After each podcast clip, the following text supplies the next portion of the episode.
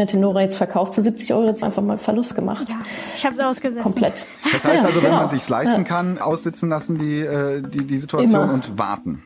Immer, ja. Hm. Einfach warten. Also investieren ist ein langfristiges Spiel. Da geht es nicht um drei Monate, zwei Jahre, fünf Jahre. Da geht es eigentlich um 15, 20 Jahre im Endeffekt. Da wird es dann richtig interessant, was da hinten bei rauskommt.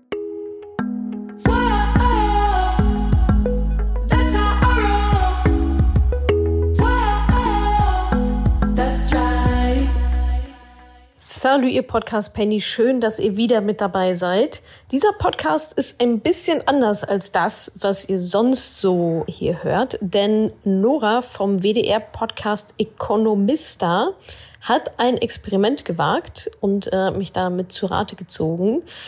Ja, ihre Frage lautete, wie investiere ich 100 Euro an der Börse, ohne eine Ahnung davon zu haben?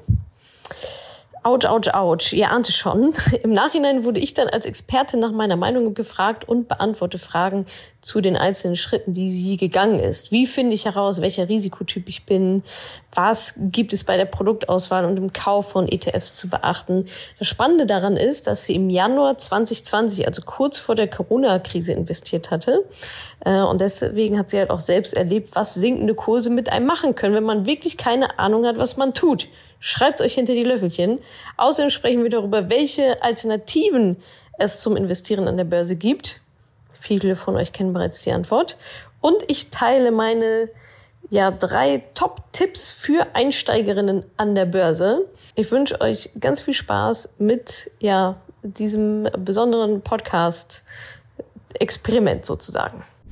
Bevor es losgeht, nochmal der Hinweis auf die Fastlane fürs Mentoring-Programm. Wenn ihr bereits auf der Warteliste steht, falls nicht, solltet ihr es sowieso mal fix nachholen, aber wenn ihr bereits auf der Warteliste steht und immer noch wartet, die ist mittlerweile nämlich sehr, sehr, sehr, sehr lang. Und wenn ihr aber sofort loslegen wollt, dann schreibt mir super gerne eine Nachricht über Instagram mit dem Stichwort Fastlane. Und dann schauen wir mal, dass wir euch so früh wie möglich direkt ins Mentoring-Programm reinbekommen, ohne dass ihr jetzt noch Ewigkeiten warten müsst. Also schreibt mir einfach auf Instagram Stichwort Fastlane, wenn ihr schon auf der Warteliste steht und wenn ihr alle Anforderungen, die auf der Website sehr deutlich draufstehen, erfüllt, dann meldet euch gerne bei mir und dann geht's in der Regel rucki zucki. So, jetzt habe ich mich eingeloggt, hier einfach in meinem Konto. Sehr gut. Ja, damit und das hast ist auch natürlich schon einiges gespart, gerade so die Legitimationssachen. Ne? So, und jetzt steht hier Depot eröffnen, Kenntnis und Erfahrung im Wertpapierhandel. Ja, da kann ich ja sagen, nichts.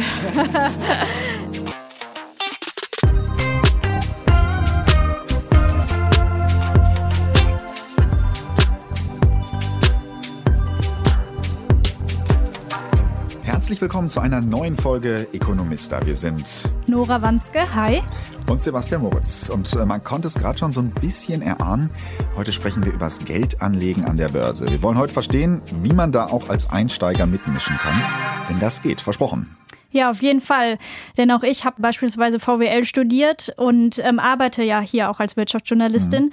Aber um dieses Thema Finanzen und Geldanlagen, da habe ich bislang immer einen sehr großen Bogen drum gemacht. Jetzt glaube ich nicht nur dir so. Aber äh, du hast das jetzt geändert. Ja, richtig. Denn als ich mich mal so ein bisschen näher damit auseinandergesetzt habe, habe ich gemerkt, dass ich das einfach nicht mehr länger vor mir herschieben will. Und genau drei Gründe haben mich da überzeugt. Es gehört einfach für mich zur finanziellen Unabhängigkeit, das Thema. Ich habe irgendwie den Eindruck, dass im Schnitt mehr Männer über das Thema offen sprechen und ja, Frauen eher sagen, das traue ich mir nicht zu. Das meint zumindest Claire Devlin vom WDR Instagram-Format Mädelsabende. Wenn ich höre, wie mein Freund sich mit seinen Freunden über Geld, Aktien, ETFs und Co. unterhält und ich nichts verstehe, dann denke ich mir, das kann doch nicht sein. Geld hat ja kein Geschlecht und warum sollten sich nur Männer damit beschäftigen? Aber erst, wenn wir eben darüber sprechen, wird das Thema ja zu einem Thema und bekommt irgendwie auch so eine Relevanz und wir können uns Wissen aneignen und Wissen ist ja die Grundlage für Unabhängigkeit, für finanzielle Unabhängigkeit und das ist so wichtig, gerade auch im Alter, wenn wir über Altersarmut nachdenken und das, das klingt irgendwie unsexy, aber ich finde, es gibt doch nichts Besseres, als jetzt die Dinge für die Zukunft selbst in die Hand zu nehmen. Ja, klingt überzeugend, gilt aber natürlich auch für uns Männer. Ja, klar. Es gibt aber noch einen zweiten Grund. Wenn das Geld nur auf der Bank liegt, wird es im Laufe der Zeit einfach weniger. Das hat mir Aya Jaff erzählt. Sie ist 25 Jahre alt, eine ziemlich erfolgreiche Programmiererin und sie hat das Buch Moneymakers geschrieben und da erklärt sie die ersten Schritte, ja, die man so an der Börse machen kann. Es macht nicht viel Sinn, Geld auf dem Konto zu behalten und es nicht zu investieren, weil inflationsbedingt wird einfach der Wert, den du da auf dem Sparbetrag hast, wird der sinken auf die Zeit.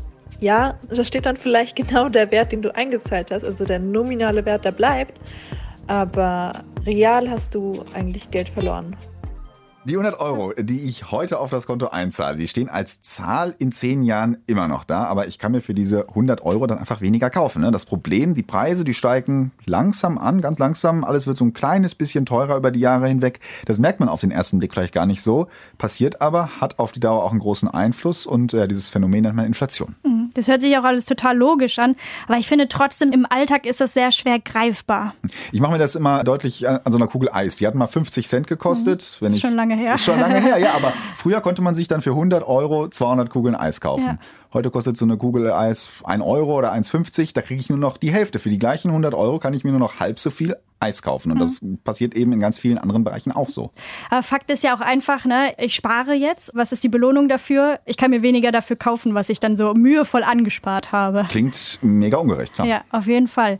Ja, und dann kommen wir auch schon zu Grund 3. Eigentlich ist es total schlau, als junger Mensch schon mit Geldanlagen anzufangen und nicht zu sagen, dass es dann irgendwann mal, wenn ich alt bin. Das sagt Hendrik Burs vom Ratgeberportal Finanztipp. Je früher ich anfange, Geld so anzulegen, umso mehr habe ich später davon. Denn auch die Erträge können ja wieder angelegt werden und mitwachsen. Und das geht mit einem kleinen Betrag auch schon ab 25 Euro pro Monat kann ich mir ein Stückchen Weltwirtschaft kaufen. Da bin ich mitbeteiligt, wenn die Weltwirtschaft wächst und hätte in den vergangenen Jahrzehnten deutlich mehr Rendite gehabt als in vielen anderen Geldanlagen. Ja, das klingt irgendwie groß, ne? Ein mhm. Stück Weltwirtschaft für 25 Euro. Ja, aber man kann es auch einfach runterbrechen, wenn man, weiß ich nicht, mit 25 Jahren schon anfängt, sein Geld anzulegen und zu sparen. Da kannst du einfach mehr sparen, als wenn du erst mit 50 anfängst. Weil eben mehr Zeit ist, ne? Genau. Also drei gute Gründe, sich auch schon früh mit dem Geldanlegen an der Börse auseinanderzusetzen.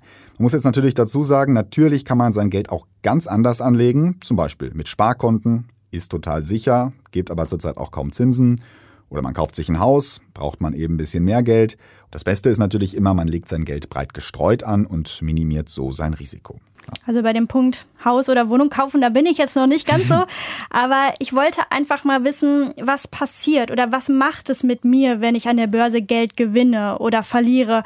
Und einfach mal schauen, ob dieses an der Börse Geld anlegen auch in der Zukunft was für mich ist. Wenn ich dich so einschätze, hast du direkt losgelegt. Genau. Hast durchgestartet. um herauszufinden, was das mit mir macht, habe ich gesagt, okay, ich nehme 100 Euro meines Erspartens, nehme ich einfach mal in die Hand und lege es an und guck mal, was damit passiert.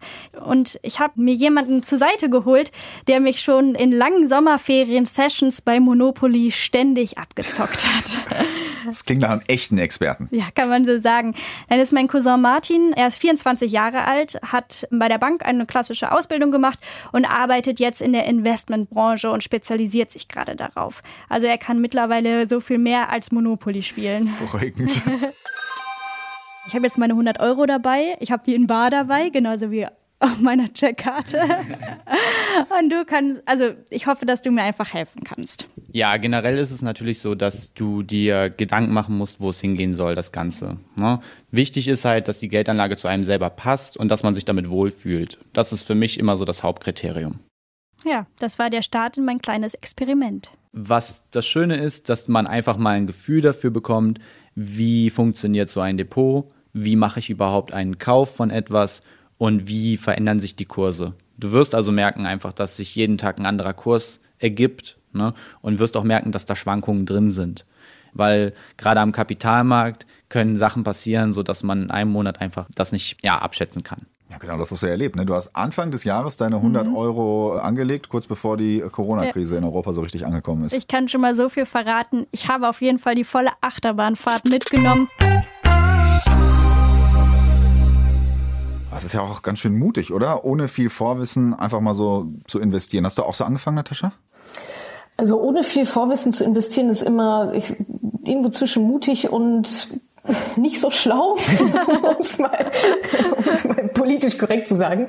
Nee, ich habe das anders gemacht. Also ich habe mir tatsächlich das Wissen über viele Monate selbst angeeignet, bis ich dann auch mich wirklich bereit dazu gefühlt habe, Geld zu investieren. Aber mit 100 Euro kann man sich mal so ein bisschen rantasten. Ja, neue Stimme, Natascha Wegelin. Ähm, du bist als Madame Moneypenny unterwegs mit einem eigenen Blog und einem Podcast und richtest dich vor allem an Frauen, die ihre Finanzen organisieren wollen. Geld anlegen an der Börse, kann das jeder oder ist das nur was für Menschen mit einem Haufen Kohle, einer Villa und ähm, dicken Autos davor? ja, ähm, nein, also das Geld anlegen, das ist so ein schöner Mythos, dass man erstmal reich sein muss, um Geld anzulegen, um in Aktien zu investieren. Das ist eigentlich genau andersrum. Also wenn man reich werden möchte, dann sollte man, sollte man sich damit beschäftigen. Und es geht schon mit 25 Euro pro Monat los. Deswegen sind die 100 Euro sicherlich auch schon ein ganz guter Anfang. Und ja, dann kann ich mit kleinen Beträgen auch schon relativ viel erreichen, dann natürlich über die lange Zeit. Also bin ich gar nicht so ein schlechtes Beispiel dafür, so ein bisschen Erspartes auf dem Konto rumliegen zu haben, womit so wirklich gar nicht richtig viel passiert. Aber wie bist du denn jetzt äh, ganz konkret mit deinem äh, Cousin vorgegangen? Also ich muss noch dazu sagen, Martin darf rein rechtlich mir keine Aktien empfehlen. Er durfte mhm. mich nur beraten. Da macht er auch gar keine Ausnahme irgendwie bei Familienmitgliedern, was ich auch gut finde. Deswegen haben wir uns, ich sage jetzt mal in unserem Beratungsgespräch, erstmal angeschaut, welcher Typ ich eigentlich bin bevor wir geguckt haben, wie ich dann das Geld anlegen kann. Mhm. Und dabei ging es vor allen Dingen um das Thema Risiko. Also generell ist es so, dass eine Geldanlage immer ein Zusammenspiel von Risiko und Chance ist. Umso mehr man mit einer Geldanlage verdienen will, umso risikoreicher ist sie auch. Also wenn ich jetzt so an mich denke, ich bin zwar selbstständig, was ja schon risikoreicher ist, also ich habe keinen festen Job, aber auf der anderen Seite, das Geld, was ich habe, brauche ich natürlich auch für die Monate, wo ich mal nicht so viel verdiene. So aus dem Bauch heraus würde ich sagen, so viel Risiko passt nicht so zu mir.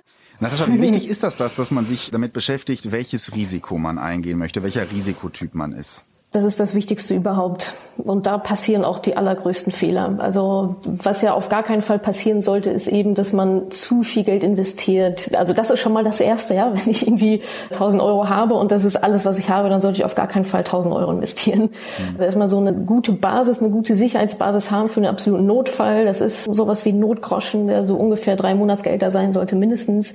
Es geht ja auch nicht darum, so viel wie möglich zu investieren, so risikoreich wie möglich zu investieren und dann kann ich nachts nicht mehr schlafen. Ne? Das ist ja auch genau das. Also es soll ja eigentlich, es soll ja ein Stressthema wegnehmen, ja, also dieses wohin eigentlich mit meinem Geld, wie kann ich das vermehren, als dass ich mir ein Stressthema reinhole. Und da ist Risiko einfach super, super wichtig zu schauen, dass man nicht zu risikoreich anlegt. Aber man muss nicht viel Risiko eingehen, sondern das sollte man einfach voranalysieren. Wie viel bin ich bereit einzugehen? Was passt auch zu mir? So dass man dann wirklich seine individuelle Strategie aufsetzt und nicht da genau in die Fallen tappt. Wie, wie macht man das ganz praktisch? Also wie kann man ganz praktisch, wenn man jetzt keinen Banker in der Familie hat oder wie, wie kann man da herausfinden, was für ein Risikotyp man ist? Ja, also da gibt's verschiedene Methoden. Man sollte sich auf jeden Fall mal überlegen, es gibt auch so ein paar Hard Facts. Ne? Also erstmal Alter, wie alt bin ich? Das heißt, wie lange habe ich noch Zeit, Vermögensaufbau zu betreiben und auch so eine Krise wieder auszusitzen? Also Alter ist ein Thema und wie Nora ja auch schon angesprochen hatte, wie sicher ist eigentlich mein Einkommen? Ne? Also bin ich verbeamtet und kann auch sagen, naja, pff, mir egal, kommt ja jeden Monat. Äh, jetzt nicht so wichtig, ob ich da mal ein Tausender in den Miesen bin oder nicht. Das sind so ganz zwei wichtige Faktoren und der dritte natürlich auch, wie abhängig sind denn auch noch so andere Menschen von mir und meinen Finanzen. ist was anderes, ob ich Anfang 30 Single bin, kinderlos, oder ob ich halt die Ernährerin der Ernährer der Familie bin mit, mit drei Kids. Ähm, das wirkt sich natürlich auch auf mein Risiko dann aus. Und natürlich ganz generell Stressresistenz, hatte ich schon angedeutet, wenn ich nachts nicht schlafen kann, nützt mir das alles gar nichts. Am Ende ist die Börse auch eine Psychofalle, ehrlich gesagt, ja. Ähm, in die man nicht, nicht tappen will. Da muss man schon die, die Fehler einfach dann vermeiden. Also Schritt eins können wir ja schon mal festhalten, so eine Art Risikoanalyse. Wie ging es dann bei dir weiter, Nora? Ja, Martin hat mir einfach noch ein paar mehr Fragen gestellt. Nur weil ich jetzt weiß, ja, welcher Risikotyp ich bin, weiß ich ja noch lange nicht, welche Aktien ich kaufen soll. Also es gibt ja Unternehmen, die man zum Beispiel kennt. Es kann zum Beispiel sein, dass du in bestimmte Bereiche nicht investieren möchtest, zum Beispiel in Rüstungsindustrie. Es kann sein, dass du in ganz bestimmte Bereiche investieren willst, wie zum Beispiel die Automobilbranche, wenn du davon Fan bist. Und nach solchen Kriterien kann man natürlich auch seine Geldanlage aussuchen. Ein No-Go für mich ist zum Beispiel die Rüstungsindustrie. In eine Branche investieren, in ein Unternehmen investieren, das Ding ist alles ganz schön abstrakt. Natascha, lass uns mal über die Basics sprechen. Was ist eine Aktie überhaupt? Ja, eine Aktie kann man sich so vorstellen wie ein mini kleiner Teil des Unternehmens letztendlich. Also wenn ich mir eine Aktie kaufe von irgendeiner Firma, dann gehört mir in Anführungsstrichen ein Teil davon. Dann habe ich auch ein Stimmrecht. Ja, ich kann zur Hauptversammlung gehen und für oder gegen gewisse ja, Dinge eben stimmen. Und dann, wenn es ein Unternehmen ist, das dann auch Dividenden ausschüttet und so weiter, verdiene ich damit dann natürlich hoffentlich auch noch, auch noch ein bisschen Geld. Aber letztendlich ist es ein, ein kleines Stück des Unternehmens. War das eine Option für dich, also so ein Stück von so einem Unternehmen zu kaufen? Oder? Ich war mir im ersten Moment eigentlich gar nicht so sicher, ob ich für die 100 Euro wirklich ein Stückchen Unternehmen kaufen kann. Wenn die Aktie unter 100 Euro steht, kannst du auch eine Aktie unter 100 Euro kaufen. Aber es gibt natürlich Aktien, die deutlich teurer sind, ne, wo du dann mit 100 Euro gar nicht anfangen kannst. Wie ist das, Natascha? Warum kosten Aktien mhm. überhaupt unterschiedlich viel Geld? Wer, wer legt den Wert fest für eine Aktie? Das ist eigentlich wie jeder Preis auf dem mhm. freien Markt entsteht. Ne? Also keine Ahnung, wenn die Apfelernte nicht, nicht so gut war, meinetwegen, dann sind die Äpfel teurer, ja, weil es einfach nicht so viele gibt. Also Preis ist wie bei allen Preisen ein Spiel aus Angebot und Nachfrage einfach. Also wie viele Leute wollen diese Aktie haben und wie viele halt nicht. Nora, jetzt sind wir aber neugierig. Äh, wie ist das bei dir? Bist du jetzt stolze Aktienbesitzerin oder hast du einen Rückzieher gemacht? Ich habe nicht ganz einen Rückzieher gemacht. Ich habe mich schon dagegen entschieden, eine Aktie von nur einem Unternehmen zu kaufen. Ich bin jetzt jetzt nicht so die Risikofrau, das haben wir am Anfang schon mhm. gehört. Und ich dachte mir, wenn ich jetzt mein ganzes Budget auf ein Pferd setze und diese Aktie jetzt in den Keller geht, dann habe ich echt viel verloren. Was gibt es da für Alternativen, Natascha? So geht es ja wahrscheinlich nicht nur Nora. ja, genau. Also, ist eine gute Entscheidung. Genau, es geht einfach um Diversifizierung, also das Risiko zu streuen, also wieder beim Risiko. Man könnte jetzt natürlich für die 100 Euro zwei Aktien von zwei günstigen Unternehmen kaufen, meinetwegen. Was es auch gibt, es gibt ETFs, das sind Aktienfonds, passive Fonds. Was ist das? Das ist wie so eine Art Aktienkorb. Das heißt, für äh, deine 100 Euro, Nora, würdest du dann nicht nur eine Aktie von einem Unternehmen bekommen, sondern verschiedene Anteile von ganz vielen verschiedenen Unternehmen. Mini, in mini kleiner Ausführung dann sozusagen, indem du dir also einen Teil dieses Fonds dann kaufst, dieses ETF kaufst. Das Schöne daran ist halt, dass man auch da mit relativ wenig Geld sehr breit diversifiziert investieren kann. Also mit breit meine ich in 2000 Unternehmen weltweit und das ist dann schon sehr gut diversifiziert. Wenn da mal die Lufthansa die Biege macht oder wer auch mhm. immer oder eine ganze Branche, fällt das nicht so ins Gewicht. Ja, als Martin mir dann das auch äh, mit den ETFs erklärt hat, bin ich auf jeden Fall hellhörig geworden. Und als wir dann mal geschaut haben, was es da alles so gibt, äh, war ich doch dann wieder sehr schnell überfordert, weil es einfach so wahnsinnig viel gibt. Es gibt eine Möglichkeit, nachhaltige ETFs zu kaufen. Es gibt die Möglichkeit, in bestimmte Branchen zu gehen, wie die Autobranche, wie in die Medizinbranche. Man kann sich nach Ländern orientieren. Also da sind ganz viele Möglichkeiten gegeben, die natürlich dann auch wieder mit dem Risiko zusammenhängen. Also, Suche eingrenzen und danach suchen, was man kennt. Das habe ich jetzt so ein bisschen mitgenommen. Dabei sind wir dann auf ETFs gestoßen, die sich am DAX orientieren. Und von dem habe ich gehört, habe täglich eigentlich damit zu tun als Wirtschaftsjournalistin. Und ja, da habe ich gedacht, den kenne ich, hört sich ganz gut dann an, eigentlich. Natascha, das ist eine clevere Idee, sich am äh, DAX zu orientieren, also die 30 größten Unternehmen in Deutschland an der Börse? Ich würde es nicht machen. Warum nicht? so.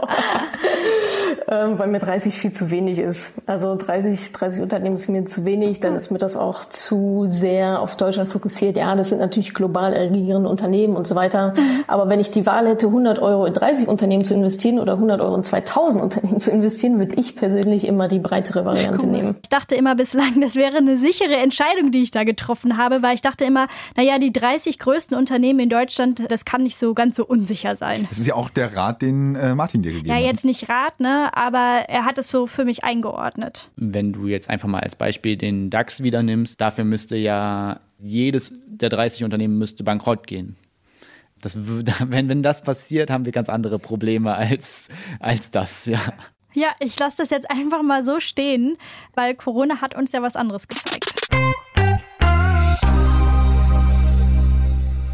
Also was wir schon mal festhalten können, es gibt Aktien von einzelnen Unternehmen und es gibt ETFs, also Töpfe mit Anteilen an mehreren Aktien.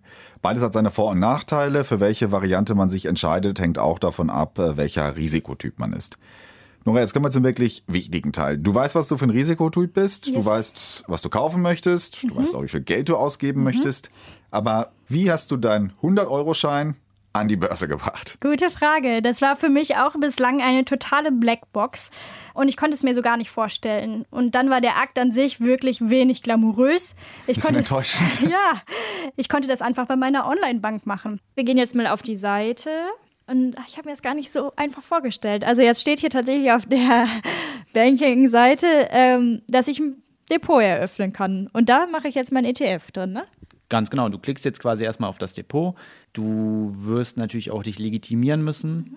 Das kann man aber heutzutage alles im Online-Verfahren machen, mit einer Online-Legitimation, also ganz bequem von der Couch. Und deswegen können wir das gerne einfach mal durchgehen. Ja, und dann habe ich einfach ein paar Tage später Unterlagen per Post bekommen, die ausgefüllt, unterschrieben. Kurz danach war mein Depot eröffnet und ich konnte mit dem Kaufen beginnen. Also ich muss jetzt noch dazu sagen, dass die Depoteröffnung bei meiner Bank jetzt kostenlos war. Manchmal gibt es da noch Kosten, auf die man achten muss. Aber das war dann schon der ganz große Moment, in dem du dann in die Börsenwelt abgetaucht bist. Ja, ja, sehr unspektakulär, aber ich muss sagen, es hat sich total gut für mich angefühlt.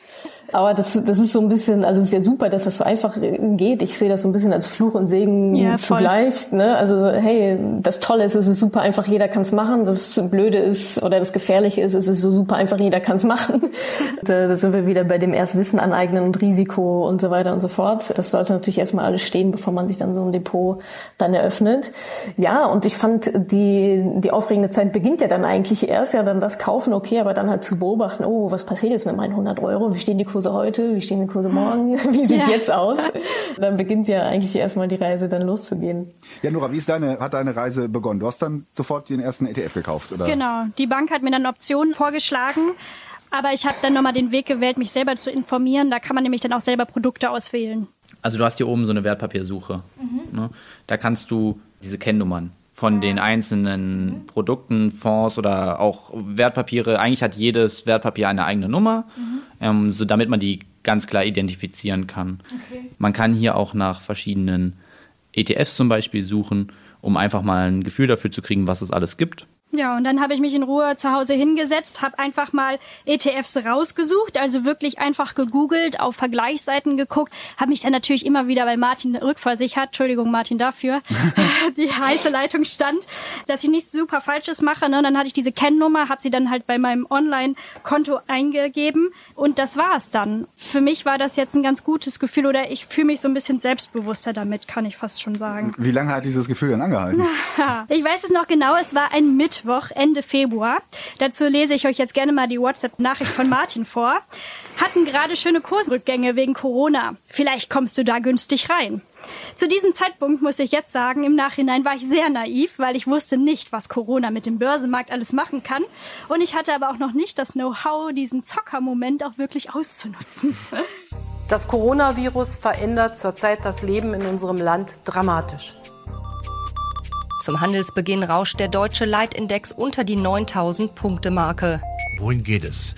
Wohin geht die Weltwirtschaft? Bekommen wir eine Mega-Rezession? Ab Samstag dürfen 30 Tage keine Europäer mehr rein in die USA. Ja, die Stimmung bleibt bei jeder schlechten Nachricht, die von der Corona-Krise kommt, einfach angespannt. Die Auswirkungen dieser Epidemie, die werden natürlich durch die Börse wiedergespiegelt, sodass wir dort auch Phasen des Kontrollverlusts haben. Und wenn viele Menschen dieses Gefühl haben, äh, die Welt nicht mehr kontrollieren zu können, dann spricht man von Panik und das ist ein hoch ansteckender Zustand.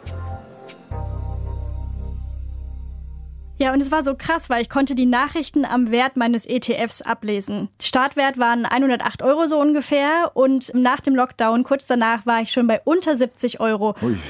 Und ich dachte echt, klasse Einstieg für dieses Thema, worum ich ja immer so einen großen Bogen gemacht habe. Das sind jetzt fast 40 Euro, mhm. die es da runtergegangen ja. ist. Ne? Wenn es jetzt tatsächlich eine Altersvorsorge gewesen wäre und ich meine, wenn du jetzt nicht 100 Euro, sondern zum Beispiel 10.000 Euro irgendwie investiert hättest, dann wären da direkt knapp 4.000 Euro weg gewesen. Ne? Ja, hätte hätte ich auch nicht mehr gut schlafen können. Natascha, muss man mit sowas rechnen? Absolut. Also mit Krisen, man weiß nie genau, wann sie kommen, aber es ist sicher, dass sie kommen.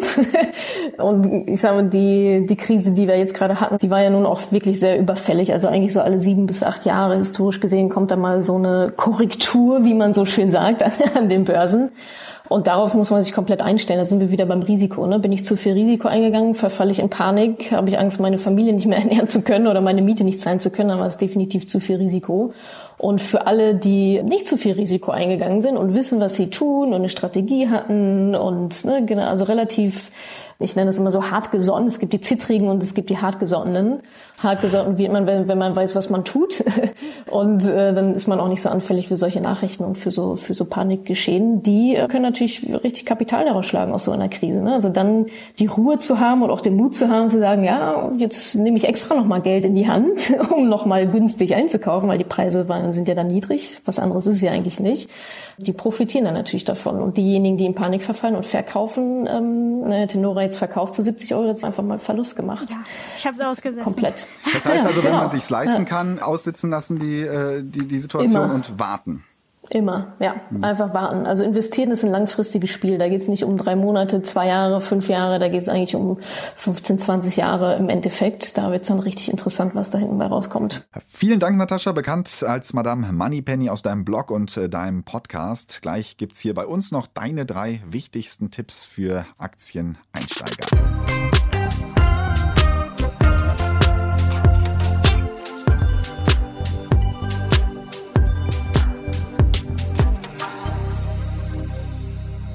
So, Nora, was ist denn jetzt aus deinem Experiment geworden? Wie viel ist der ETF wert?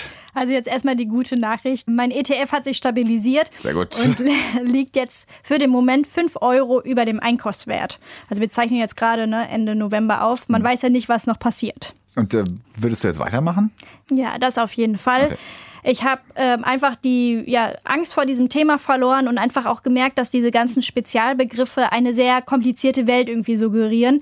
Aber wenn man einmal das verstanden hat und so ungefähr weiß, was da irgendwie passiert an der Börse, dann ist es gar nicht so schwer und man kann sich ganz gut einarbeiten. Ja, und ich hoffe, dass wir zumindest auch ein bisschen mit dieser Folge dazu beigetragen haben, um diese Barrieren abzubauen. Zum Abschluss der Folge haben wir Natascha noch gebeten, uns ihre drei ultimativen Aktientipps für Einsteiger zu geben. Tipp 1. In nichts investieren, was man nicht versteht. Und wenn ich nicht weiß, was ein ETF ist oder wie das funktioniert oder warum die Börsenkurse runter und hoch gehen und so weiter, dann muss man sich dieses Wissen einfach aneignen. Also daran führt überhaupt gar kein Weg vorbei. Dafür ist es dann einfach viel zu riskant, dieses ganze Geschehen. Also erst verstehen, dann investieren. Klingt logisch. Tipp 2. Definitiv viel Zeit und Grips und auch viel Reflexion, Selbstanalyse in dieses Risiko investieren, wie viel Risiko will ich eingehen, will ich nicht. Da kann auch immer noch die Entscheidung sein, ey du, das mit der Börse ist doch nichts für mich, ich halte mich da lieber raus. Ist immer noch besser, als reinzugehen und dann zu verkaufen in Panik. Risiko, klar. Risiko verstehen, Risiko akzeptieren und dann auch aushalten können, wenn es mal nicht so super gut läuft an der Börse und ich einfach Geld verliere. Tipp 3. Langfristig spielen, breit investieren, um eben das Risiko. Es gibt immer ein Risiko, aber um das, ich sag mal, einigermaßen beherrschen und kontrollieren zu können. Risiko minimieren. Das sind die drei Starter-Tipps von Natascha für die ersten Schritte an der Börse. Und noch ein Tipp von mir, es lohnt sich übrigens auch bei den ETFs auf die Gebühren und Kosten zu achten. Es kann nämlich unter Umständen auch recht teuer sein. Wer mehr dazu wissen möchte, auch das Magazin Finanztest von der Stiftung Warentest schaut sich regelmäßig an, wie gut die Fonds da abschneiden. Da gibt's auch noch mehr Infos rund um das Thema Aktien und Geldanlagen. Und wenn ihr dann immer noch nicht genug habt, könnt ihr mal beim WDR Instagram-Kanal Mädelsabende vorbeischauen. Die beschäftigen sich in der kommenden Woche nämlich auch mit dem Thema. Genau, da geht's ab heute, also ab dem ersten Advent, eine Woche lang um das Thema Finanzen und Beziehungen. Auch irgendwie ein spannender Blickwinkel auf das Thema. Wir sagen an dieser Stelle Danke fürs Zuhören und ähm, wenn ihr Fragen habt oder einfach nur Gedanken, Anregungen, die ihr gerne mit uns teilen möchtet, dann schreibt uns gern eine Mail an economista.wdr.de oder schickt uns eine WhatsApp-Sprachnachricht an die 0170 9183576. Die Kontaktdaten gibt's auch nochmal in den Shownotes. Und äh, in der nächsten Folge probieren wir aus, wie man klimaneutral einkaufen kann und seinen äh, CO2-Ausdruck schon im Supermarkt reduzieren kann. Das Ganze gibt's in zwei Wochen. Bis dann. Tschüss. Ciao. Ich hoffe, ich konnte dir in dieser Podcast-Folge einiges Neues vermitteln und vor allem Lust auf mehr machen. Wenn dem so ist, wenn du dranbleiben möchtest, dann habe ich was für dich, nämlich meinen kostenlosen Newsletter. Dort bekommst du regelmäßig Tipps, Tricks sowie alle Neuigkeiten aus dem Madame Moneypenny Universum, denn News gibt es dort immer zuerst. Also einfach kostenlos anmelden auf www.madamemoneypenny.de slash newsletter und dann bekommst du schon ganz bald Post von mir.